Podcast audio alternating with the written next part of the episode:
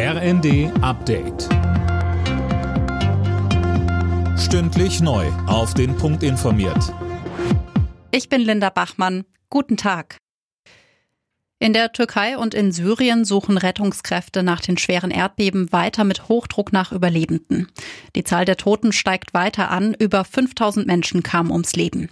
Fabian Hoffmann mit mehr. Es ist ein Wettlauf gegen die Zeit. Mit jeder Minute, die vergeht, sinken die Chancen, noch jemanden lebendig zu finden. Mit schwerem Gerät oder auch nur bloßen Händen kämpfen sich die Rettungskräfte durch die Trümmer. Viele Überlebende mussten die Nacht bei eisigen Temperaturen im Freien verbringen, aus Angst vor Nachbeben. Teils ist in den betroffenen Regionen der Strom ausgefallen ausfallen. Innenministerin Faeser hat der Türkei und Syrien weitere Hilfe für die Erdbebengebiete zugesichert. Weitere Hilfslieferungen mit Notstromaggregaten, Zelten und Decken würden gerade zusammengestellt. Außerdem habe sie der Türkei Camps mit Notunterkünften und Wasseraufbereitungsanlagen angeboten. Nach der Messerattacke von Brokstedt mit zwei Toten will Justizminister Buschmann Konsequenzen ziehen.